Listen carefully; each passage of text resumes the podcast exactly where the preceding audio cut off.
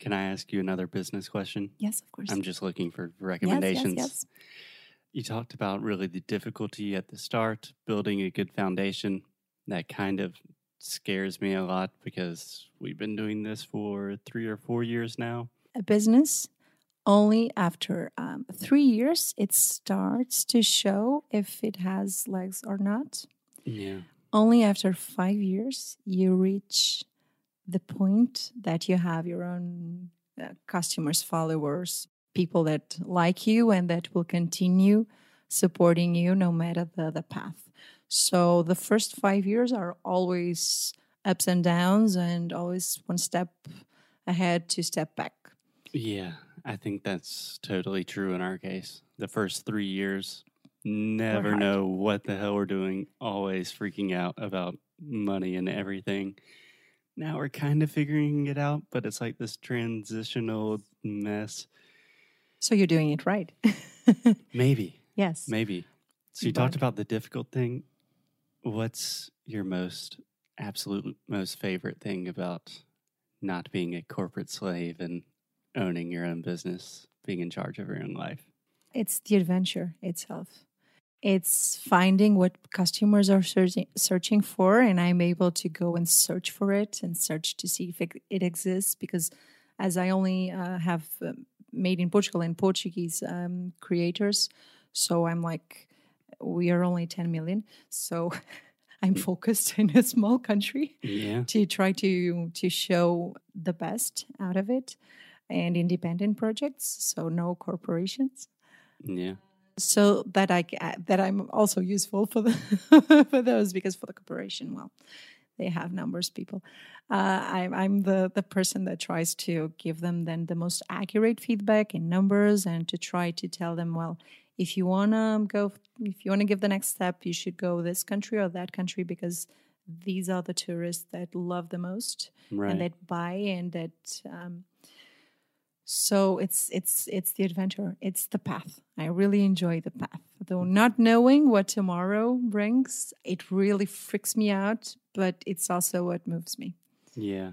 What's the famous also- quotation? Like, the journey is not the destination; it's the journey itself. or- yes yes and definitely that applies especially to to uh, small projects small local businesses Yeah. all of that of course one day i want to take this and uh, and show it and presenting it in other countries in other Take cities over the world. Yes, uh, would show that well we're small, we're tiny, but we we have really great people doing great things, Yeah. and being able to be a part of it, to be like the one presenting them for me, it's amazing. But it's it's really the journey. It's really the um, not knowing what tomorrow, and so you have to be creative. And God, I'm a programmer. I'm not a creative. I work from my, my brain has black and white. I studied psychology. To- yes, I I've studied psychology because I really needed to understand why people keep pushing grace. Yeah. So now I know. well, I know a little bit, but every day I learn from them because I work with creatives. Yeah. So it it actually it also makes me a better person. Uh, It teaches me things that I, for me, well, logical. It's it's the thing. So I I'm learning every day, and I love that. That's beautiful. You are absolutely a very curious person. Okay, so last business question that I'm just stealing your time to get recommendations from you. We have a phrase in English that we say wearing a lot of hats, which means you're doing everything. And you are always here, you're always doing a shitload of things at the same time. Is that actually how it works? Because in our business, I feel like I'm a teacher, I'm not a programmer, but I'm also doing our website stuff, I'm editing podcast and all of these things. Does that ever stop? How does that Um, work? well, there comes to a point that you uh, you can start telling other people to do it for you, but probably you will miss. And probably you will not be able, you will want to control also that part.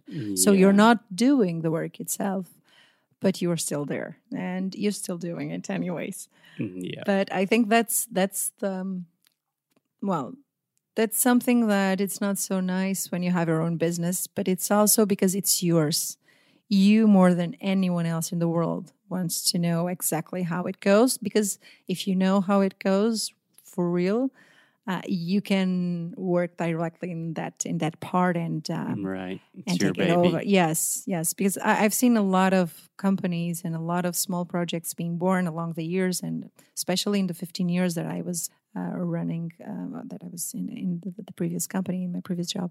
So there were a lot of shops opening and closing, and because sometimes people think that you open a shop, you just have to have good, great projects there or great things there, Mhm. and people will come and buy. Oh God, that's so Yeah. wrong. Yeah. Build it and they will come. Yes, and then ta-da, here it is. Uh, well, if that happens, sorry, you're not doing it right. Yeah. So, so it's it's it's really, yeah, it never stops in the end. But you will Great. be Good to know. working gladly because it's your baby. Yeah. It's it's yours.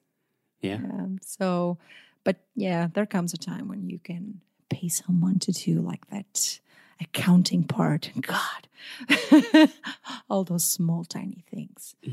that you can put someone doing it, and then you just have to go there and check.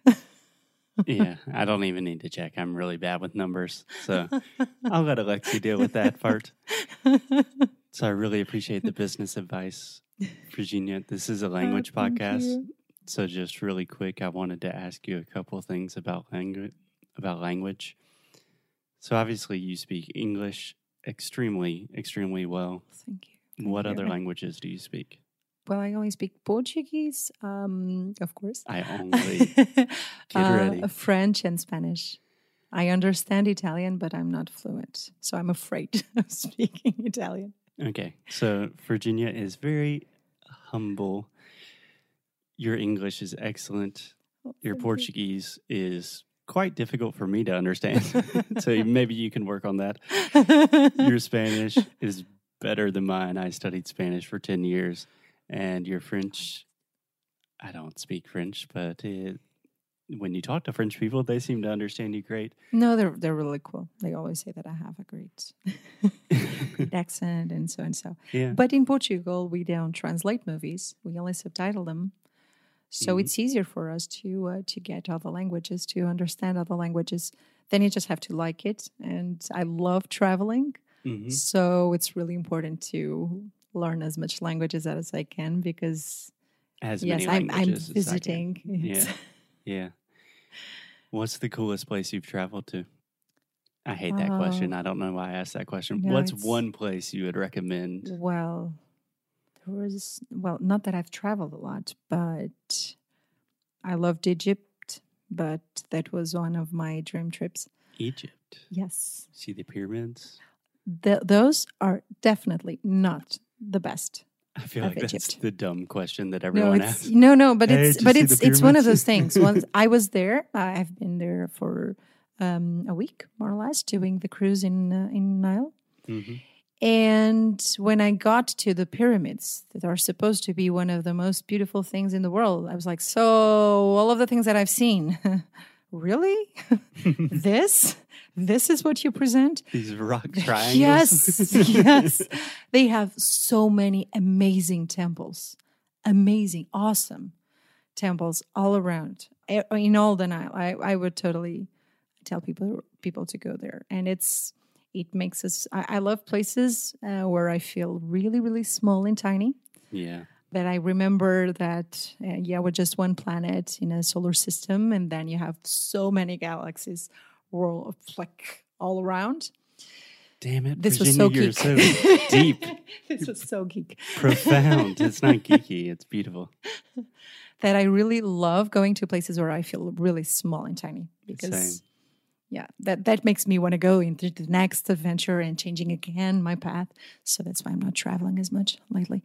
So So, can I ask you, yes, with all your languages, a lot of people say, like, okay, I speak a little bit of French and I speak Spanish, but it's like, okay, your French is horrible and your Spanish accent is terrible.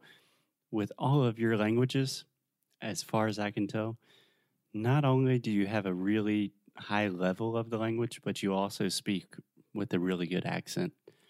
Do you know what tips would you give to people that are trying to improve their language skills? Well, if you love music, music it's the best teacher. Well, after you. no, no, we No, but it, music, music. music, uh, music. If you want to learn French, music. If you want to learn English, music. And then watch the movies with real people talking. Yeah, no don't dubbed. please don't double it. It's just, it's just weird. Once I've so I've seen um, Sylvester Stallone saying "Hola, qué tal" in a really, really weird voice. This was this was pretty much how he sound, and everyone else. oh, No, Sylvester Stallone. Come on, he, he Um, really has an awkward voice already. He doesn't need to be doubled. So yeah, watch movies and um, and a lot of music. For me, music has been my teacher. I haven't studied so much. Uh, I'm I'm from math. I've Yeah. studied sciences and mathematics and Yeah, I think music that. is so- the best way to really. yes to to improve sounds it. right. Yes. yes, and practice as much as you can. Awesome. Awesome. So, Virginia, I know you are a busy, busy lady. I don't want to take too much of your time, but where can people find more about you, about the store? Obviously, we're going to put a lot of links in the show notes where people can come.